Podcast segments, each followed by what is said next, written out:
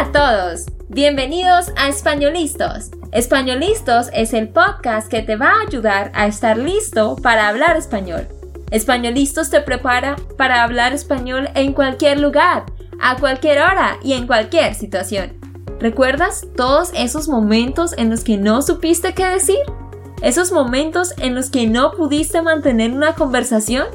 Pues tranquilo, Españolistos es la herramienta que estabas buscando para mejorar tu español. Dile adiós a todos esos momentos incómodos. Entonces, empecemos. ¿Estamos listos? Yo soy Andrea, de Santander, Colombia. Y yo soy Nate, de Texas, Estados Unidos.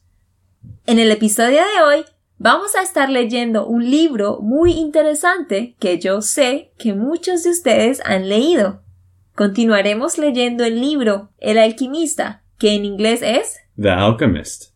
Como ya les habíamos contado en el episodio anterior, este libro fue escrito por el escritor brasileño Paulo Coelho. Sí, André, ese es un libro muy interesante. Hoy continuaremos, continuaremos leyendo ocho páginas más de la primera parte y también contestaremos preguntas al final. Así que ustedes tienen que escuchar muy bien y vamos a leer muy lento y con diferentes voces de, de hablar de toda la historia, pero tienes que estar preparado para las preguntas en el final.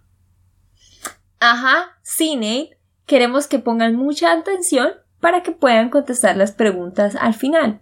Quiero darles una idea de dónde venía la historia para que puedan conectar con lo que voy a leer.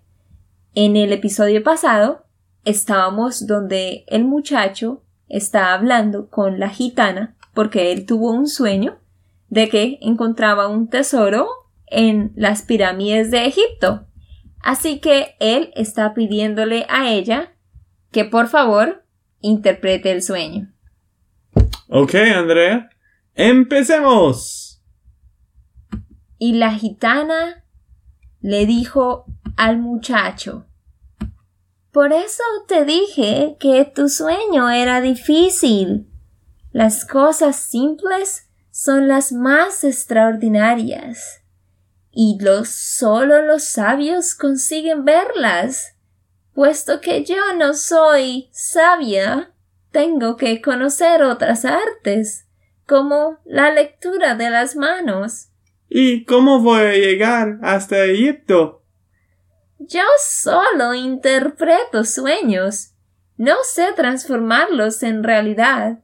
Por eso tengo que vivir de lo que mis hijas me dan. ¿Y si no llego hasta Egipto? Me quedo sin cobrar. No sería la primera vez. Y la vieja no dijo nada más. Le pidió al muchacho que se fuera, porque ya había perdido mucho tiempo con él. El muchacho salió decepcionado y convencido de que no creería nunca más en sueños. Se acordó de que tenía varias cosas que hacer. Fue al colmado a comprar algo de comida, cambió su libro por otro más grueso y se sentó en un banco de la plaza para saborear el nuevo vino que había comprado. Era un día caluroso y el vino, por uno de estos misterios insondables, conseguía refrescar un poco su cuerpo. Las ovejas estaban a la entrada de la ciudad, en el establo de un nuevo amigo suyo. Conocía a mucha gente por aquellas zonas y por eso le gustaba viajar. Uno siempre acaba haciendo amigos nuevos y no es necesario quedarse con ellos día tras día. Cuando vemos siempre las mismas personas, y esto pasaba en el seminario, terminamos haciendo que pasen a formar parte de nuestras vidas. Y como ellas forman parte de nuestras vidas, pasan también a querer modificar nuestras vidas. Y si no somos como ellas, esperan que seamos, se molestan. Porque todas las personas saben exactamente cómo debemos vivir nuestra vida. Y nunca tienen idea de cómo deben vivir sus propias vidas como la mujer de los sueños, que no sabía transformarlos en realidad. El muchacho decidió esperar a que el sol estuviera un poco más bajo antes de seguir con sus ovejas en dirección al campo. Dentro de tres días estaría con la hija del comerciante. Empezó a leer el libro que le había proporcionado el cura de Tarifa. Era un libro voluminoso, que hablaba de un entierro ya desde la primera página. Además, los nombres de los personajes eran complicadísimos. Pensó que si algún día él escribía un libro, haría aparecer a los personajes de forma sucesiva, para que los lectores no tuvieran tanto trabajo en recordar nombres. Cuando consiguió concentrarse un poco en la lectura, y era buena, porque hablaba de un entierro en la nieve, lo que le transmitía una sensación de frío debajo de aquel inmenso sol, un viejo se sentó a su lado y empezó a buscar conversación. ¿Qué están haciendo? preguntó el viejo señalando a las personas en la plaza. Están trabajando. repuso el muchacho secamente, y volvió a fingir que estaba concentrado en la lectura. En realidad estaba pensando en esquilar las ovejas delante de la hija del comerciante, para que ella viera que era capaz de hacer cosas interesantes. Ya había imaginado esta escena una infinidad de veces. En todas ellas, la chica quedaba deslumbrada cuando él empezaba a explicarle que las ovejas se deben esquilar desde atrás hacia adelante. También intentaba acordarse de algunas buenas historias para contarle mientras esquilaba las ovejas. Casi todas las historias las había leído en los libros, pero las contaría como si las hubiera vivido personalmente. Ella nunca se daría cuenta porque no sabía leer libros. El viejo, sin embargo, insistió. Explicó que estaba cansado, con sed, y le pidió un trago de vino. El muchacho le ofreció su botella, Quizá así se callaría. Pero el viejo quería conversación a toda costa. Le preguntó qué libro estaba leyendo. Él pensó en ser descortés y cambiarse de banco, pero su padre le había enseñado a respetar a los ancianos. Entonces ofreció el libro al viejo por dos razones. La primera, porque no sabía pronunciar el título, y la segunda, porque si el viejo no sabía leer, sería él quien se cambiaría de banco para no sentirse humillado. Hmm.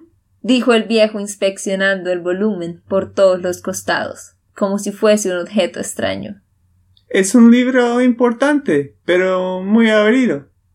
El muchacho se quedó sorprendido. El viejo sabía leer, y además ya había leído aquel libro, y si era aburrido, como él decía, aún tendría tiempo de cambiarlo por otro. ¿Es un libro que habla de lo que hablan casi todos los libros? Continuó el viejo. De la incapacidad que las personas tienen para escoger su propio destino y termina haciendo que todo el mundo crea la mayor mentira del mundo. ¿Cuál es la mayor mentira del mundo? indagó, sorprendido, el muchacho. Es está en, en, es, en un determinado momento de nuestra existencia perdimos el control de nuestras vidas y estas pasan a ser gobernadas por el destino. Esta es la mayor mentira del mundo.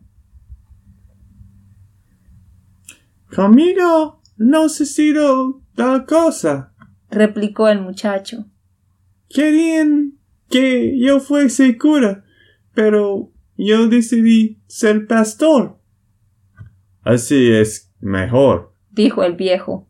Porque te gusta viajar. Ha adivinado mi pensamiento, reflexionó el chico.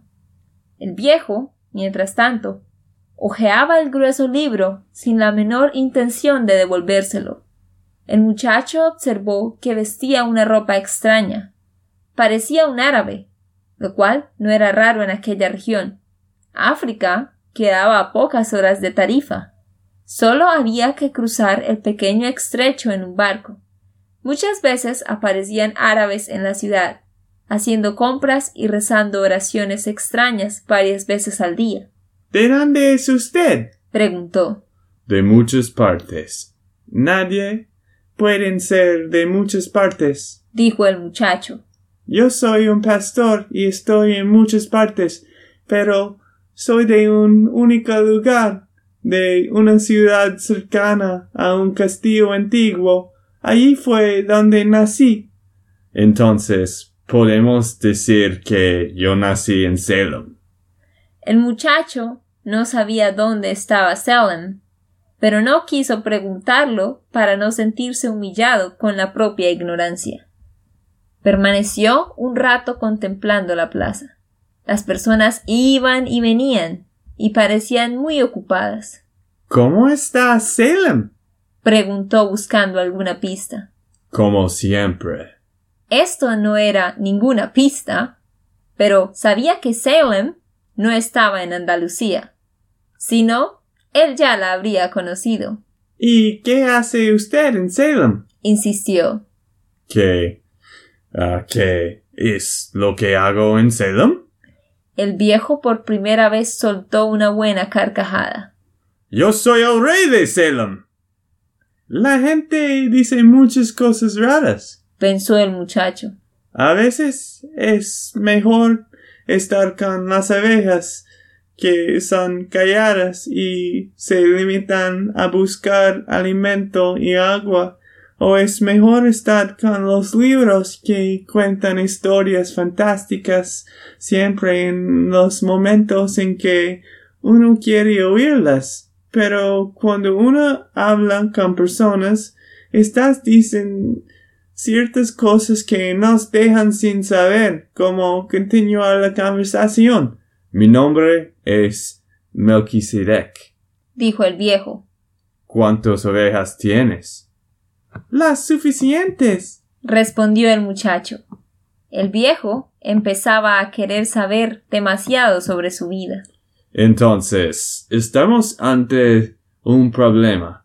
No puedo ayudarte mientras tú consideres que tienes la, las ovejas suficientes. El muchacho se irritó. No había pedido ayuda. Era el viejo quien había pedido vino, conversación y el libro, Devuélveme el libro. dijo. Tengo que ir a buscar mis ovejas y seguir adelante. Dame la décima parte de tus ovejas, propuso el viejo. y yo te enseñaré cómo llegar hasta el tesoro escondido. El chico volvió a acordarse entonces del sueño y de repente lo vio todo claro. La vieja no le había cobrado nada, pero el viejo, que quizá fuese su marido, iba a conseguir arrancarle mucho más dinero a cambio de una información inexistente. El viejo debía de ser gitano también. Antes de que el muchacho dijese nada, el viejo se inclinó, cogió una rama y comenzó a escribir en la arena de la plaza. Cuando se inclinaba, algo se vio brillar en su pecho, con una intensidad tal que casi cegó al muchacho, pero en un movimiento excesivamente rápido para alguien de su edad, volvió a cubrir el brillo con el manto. Los ojos del muchacho recobraron su normalidad y pudo ver lo que el viejo estaba escribiendo. En la arena de la plaza principal de aquella pequeña ciudad, leyó el nombre de su padre y de su madre, leyó la historia de su vida hasta aquel momento, los juegos de su infancia, las noches frías del seminario, leyó el nombre de la hija del comerciante, que ignoraba, leyó cosas que jamás había contado a nadie, como el día en que robó el arma de su padre para matar venados, o su primera y solitaria experiencia sexual. Soy el rey de Salem, había dicho el viejo. ¿Por qué un rey conversa con un pastor?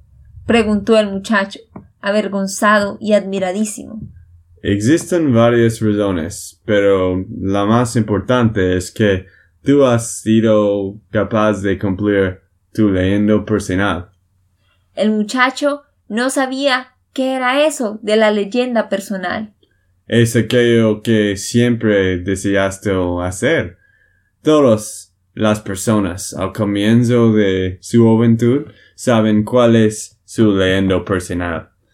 En ese momento de la vida, todo se ve claro, todo es posible, y ellos no tienen miedo de soñar y desear todo aquello que les gustaría hacer en sus vidas. No obstante, a medida, que el tiempo va pasando, una misteriosa fuerza trata de convencerlas de que es imposible realizar la leyenda personal. Lo que el viejo estaba diciendo no tenía mucho sentido para el muchacho, pero él quería saber qué eran esas fuerzas misteriosas. La hija del comerciante se quedaría boquiabierta con esto. Son fuerzas que parecen malas, pero en verdad te están enseñando cómo realizar tu leyendo personal. Están preparando tu espíritu y tu voluntad porque existe un gran verdad en este planeta. Seas quien seas o hagas lo que hagas. Seas quien seas o hagas lo que hagas. Cuando deseas con firmeza alguna cosa, es porque ese deseo nació en el alma del universo. Es tu misión en la tierra. Aunque sea viajar, o casarse con la hija de un comerciante de tejidos o buscar un tesoro. El amo del mundo se alimenta con la felicidad de las personas o con la infelicidad, la envidia, los celos, cumplir su leyendo personal y es la única obligación de los hombres, todos es una sola cosa, y cuando quieres algo, todo el universo conspira para que realices tu deseo. Durante algún tiempo permanecieron silenciosos, contemplando la plaza y la gente. Fue el viejo quien habló primero. ¿Por qué cuidas ovejas? Porque me gusta viajar. El viejo señaló a un vendedor de palomitas de maíz que, con su carrito rojo, estaba en un rincón de la plaza.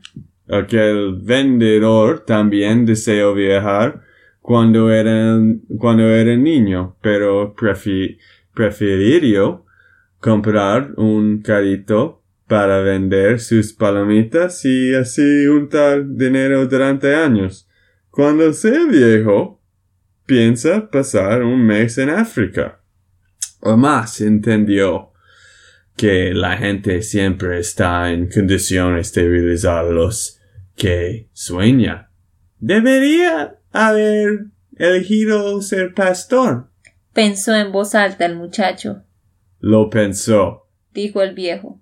Pero los vendedores de palomitas de maíz son más importantes que los pastores.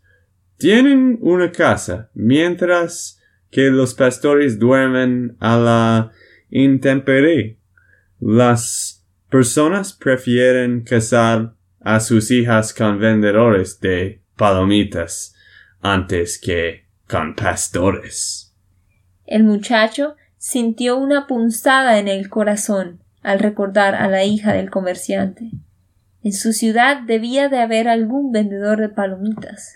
En fin, de lo que las personas piensen sobre vendedores de palomitas y pastores pasa a ser más importante para ellas que la leyenda personal. El viejo hojeó el libro y se distrajo leyendo una página. El chico esperó un poco y lo interrumpió de la misma manera que él lo había interrumpido. ¿Por qué habla de todo esto conmigo? Porque tú intentas vivir tu leyendo personal y estás a punto de desistir de ella. ¿Y usted aparece siempre en estos momentos? No siempre de esta forma, pero jamás deje de perecer. A veces aparezco bajo la forma de una buena salida, de una buena idea, Otras veces, en un momento crucial, hago que todo se vuelva más fácil y cosas así. Pero la mayor parte de la gente no se da cuenta. El viejo le contó que la semana pasada había tenido que aparecer ante un jarimpeiro, buscador de oro y piedras preciosas, bajo la forma de una piedra. El jarimpeiro lo había dejado todo para partir en busca de esmeraldas. Durante cinco años trabajó en un río y había partido 999.999 piedras en busca de una esmeralda. En ese momento, el jirimpeiro pensó en desistir y solo le faltaba una piedra, solamente una piedra para descubrir su esmeralda. Como era un hombre que había apostado por su leyenda personal, el viejo decidió intervenir. Se transformó en una piedra que rodó sobre el pie del jarimpeiro.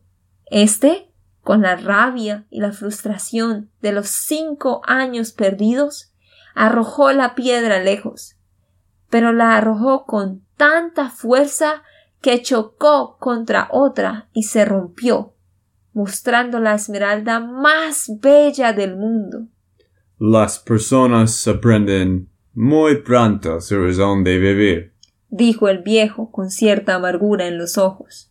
Quizá también sea por eso que desisten tan pronto, pero así es el mundo. Entonces el muchacho se acordó de que la conversación había empezado con el tesoro escondido.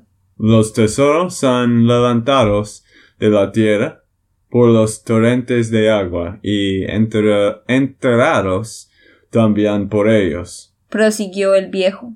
Si quieres saber sobre tu tesoro, tendrás que cederme la décima parte de tus ovejas. ¿Y no sirve una décima parte del tesoro? El viejo se decepcionó. Sí, empiezas por prometer, si empiezas por prometer lo que aún no tienes, perderás tu voluntad para conseguirlo. El muchacho le contó que había prometido una parte a la gitana. Los gitanos son muy listos, dijo el viejo con un suspiro. De cualquier manera, es bueno que aprendes que todo en la vida tiene un precio. Y esto es lo que los guerreros de la luz intentan enseñar. El viejo le devolvió el libro. Mañana, a esta misma hora, me traes aquí una décima parte de tus ovejas, y yo te enseñaré cómo conseguir el tesoro escondido. Buenas tardes. Y desapareció por una de las esquinas de la plaza. El muchacho intentó leer el libro, pero ya no consiguió concentrarse. Estaba agitado y tenso, porque sabía que el viejo decía la verdad. Se fue hasta el vendedor y le compró una bolsa de palomitas, mientras meditaba si debía o no contarle lo que le había dicho el viejo. A veces es mejor dejar las cosas como están, pensó el chico, y no dijo nada. Si se lo contaba, el vendedor se pasaría tres días pensando en abandonarlo todo. Pero estaba muy acostumbrado a su carrito. Podía evitarle ese sufrimiento. Comenzó a caminar sin rumbo por la ciudad y llegó hasta el puerto.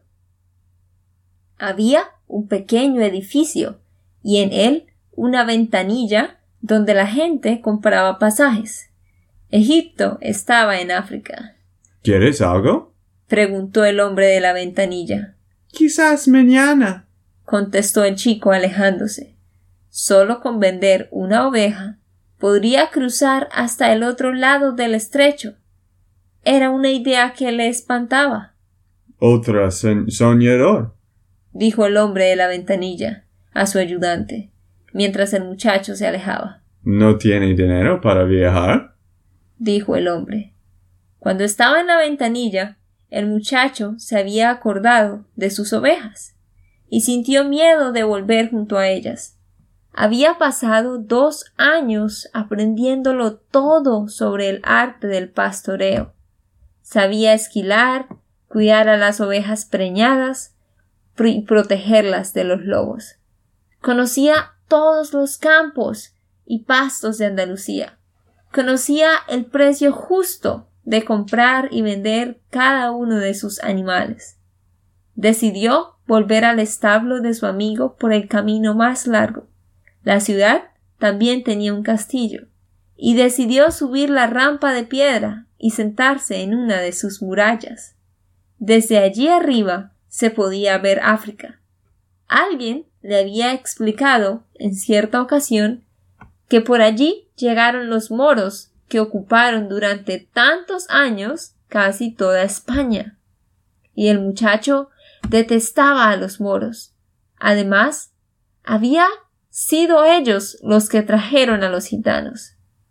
Desde allí podía ver también casi toda la ciudad, inclusive la plaza donde había conversado con el viejo. Maldita sea la hora en que encontré a ese viejo. pensó. Había ido solamente a buscar a una mujer que interpretase sueños. Ni la mujer ni el viejo concedían importancia al hecho de que él era un pastor. Eran personas solitarias, que ya no confiaban en la vida, y no entendían que los pastores terminarán aficionándose a sus ovejas. Él conocía los detalles de cada una de ellas, sabía cuál cojeaba, cuál tendría cría dentro de dos meses, y cuáles eran las más perezosas. Sabía también cómo esquilarlas y cómo matarlas. Si se decidiera a partir, ellas sufrirían. Comenzó a soplar el viento. Él conocía aquel viento. La gente lo llamaba levante, porque con él llegaron también las hordas de infieles. Hasta que conoció Tarifa, nunca había imaginado que África estuviera tan cerca. Eso suponía un gran peligro. Los moros podían invadirnos nuevamente. El levante comenzó a soplar más fuerte. Estoy entre las ovejas y el tesoro, pensaba el muchacho. Tenía que decidirse entre una cosa a la que se había acostumbrado y una cosa que le gustaría tener. Estaba también la hija del comerciante, pero ella no era tan importante como las ovejas, porque no dependía de él. Hasta era posible que ni se acordara de él. Tuvo la seguridad de que si no aparecía dentro de dos días, la chica ni siquiera lo notaría. Para ella, todos los días eran iguales, y cuando todos los días parecen iguales, es porque las personas han dejado de percibir las cosas buenas que aparecen en sus vidas siempre que el sol cruza el cielo. Yo abandoné a mi padre, a mi padre y el castillo de mi ciudad. Ellos se acostumbraron y yo me acostumbré. Las ovejas también se acostumbraron a mí, a su ausencia. Pensó el muchacho. Desde allá arriba contempló la plaza. El vendedor de palomitas continuaba vendiendo sus papelinas. Una joven pareja se sentó en el banco donde él había estado conversando con el viejo y se dio un largo beso. El vendedor de palomitas. dijo para sí sin completar la frase, porque el levante había comenzado a soplar con más fuerza y él se quedó sintiendo el viento en el rostro. El viento traía a los moros. Es verdad, pero también traía el olor del desierto y de las mujeres cubiertas con velo. Traía el sudor y los sueños de los hombres que un día habían partido en busca de lo desconocido, de oro, de aventuras y de pirámides. El muchacho comenzó a envidiar la libertad del viento y percibió que podría ser como él. Nada se lo impedía, excepto él mismo. Las ovejas, la hija del comerciante, los campos de Andalucía no eran más que los pasos de su leyenda personal. Qué bien, André. Cumplimos el segundo parte del libro El alquimista. Ok, ajá, esperamos que hayan entendido y ahora vamos a tener las preguntas. Entonces, como hicimos en el capítulo anterior, en el episodio anterior, yo voy a leerla, ustedes tratan de contestar, ¿ok? Pero antes de tus preguntas, una pregunta para ti. ¿Cómo se llama la persona que vas a decir tu futuro? Ah, sí, sí. Gitana. Una gitana o un gitano, si es un hombre, es la persona que lee las manos y dice el futuro. ¿Y cuál es la leyenda, leyenda personal? Y la leyenda personal se refiere a el sueño o los sueños que tiene cada persona. Mm, ok, pues ahora es tu tiempo para las preguntas. Ok, empecemos. Número uno. ¿Con quién estaba hablando el muchacho en la plaza? ¿Con quién estaba hablando el muchacho en la plaza? Nate? Ok, André. Con un viejo. Ok. Ustedes, con un viejo. Este era el rey de Salem. Al principio el muchacho no sabía que estaba hablando con un rey. Ajá. Él estaba hablando con un viejo, con el rey de Salem. Número dos. ¿Qué era lo que los papás del muchacho querían que él fuera? ¿Qué era lo que los papás del muchacho querían que él fuera? Ellos querían que el muchacho fuera una cura. Por eso lo mandaron ahí seminario. Ajá. Ellos querían que él fuera un cura, un priest. Cura en inglés es Priest, tú dijiste, sacerdote. Sacerdote. Cura o sacerdote, la misma palabra. Número 3. ¿Quién era el viejo con el que el muchacho estaba hablando? ¿Quién era el viejo con el que el muchacho estaba hablando? Esto ya lo dijimos. ¿Sí lo respondieron? ¿Quién él, era? Él era el rey de Salem. Este rey era muy sabio y siempre estaba ayudando a otros. Ajá. Era muy, muy, ¿cómo se llama? Muy Sabio, inteligente. Muy sabio. sí, sabía mucho, sabía, tenía mucho conocimiento. Mm. Número 4. ¿Qué le gustaba hacer al muchacho? ¿Qué le gustaba hacer al muchacho? Al muchacho le gustaba viajar.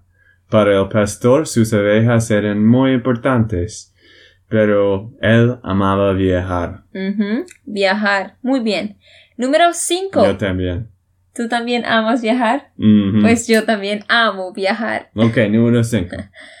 ¿Qué le pidió el rey de Salem al muchacho para enseñarle cómo llegar al tesoro?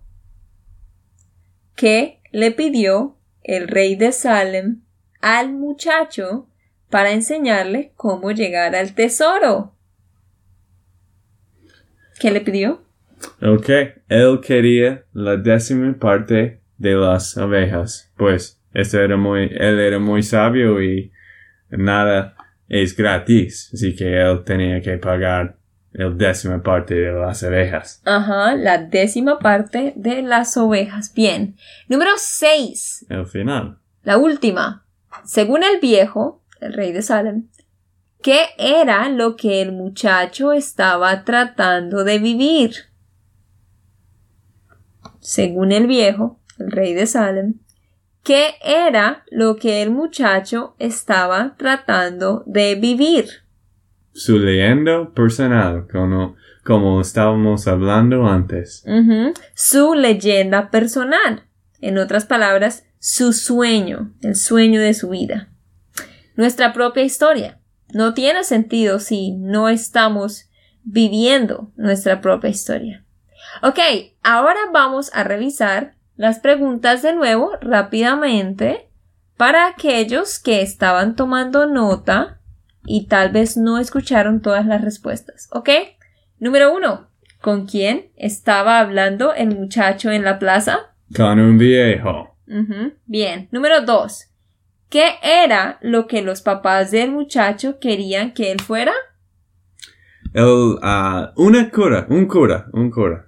un cura, muy bien. Número tres. ¿Quién era el viejo con el que el muchacho estaba hablando? Él era el rey de Salem. Bien. Cuatro. ¿Qué le gustaba hacer al muchacho? Le gustaba viajar, como todos. Ajá, bien. Número 5. ¿Qué le pidió el rey de Salem al muchacho para enseñarle cómo llegar al tesoro? Ah, la décima parte de las abejas, Andrea. Muy bien. Número 6. Según el viejo, el rey de Salem, ¿Qué era lo que el muchacho estaba tratando de vivir? Su leyenda personal. Muy bien, ok. Esperamos que hayan tomado nota y que hayan entendido, pues, la mayoría de lo que leímos. Recuerden que escuchar a otros leer es una de las mejores formas de mejorar la comprensión y la fluidez en el habla. Así que les recomendamos que escuchen audiolibros en español. Ok, esto fue todo por el episodio de hoy. Esperamos que les haya gustado y que hayan aprendido. Y recuerda, si sientes que estás listo para aprender español, solo da un clic en Españolistos. No olvides dejar tus comentarios de lo que te gustó y los temas que quieres que tratemos. Suscríbete y déjanos tus reseñas. Españolistas les dice chao chao y hasta, la próxima.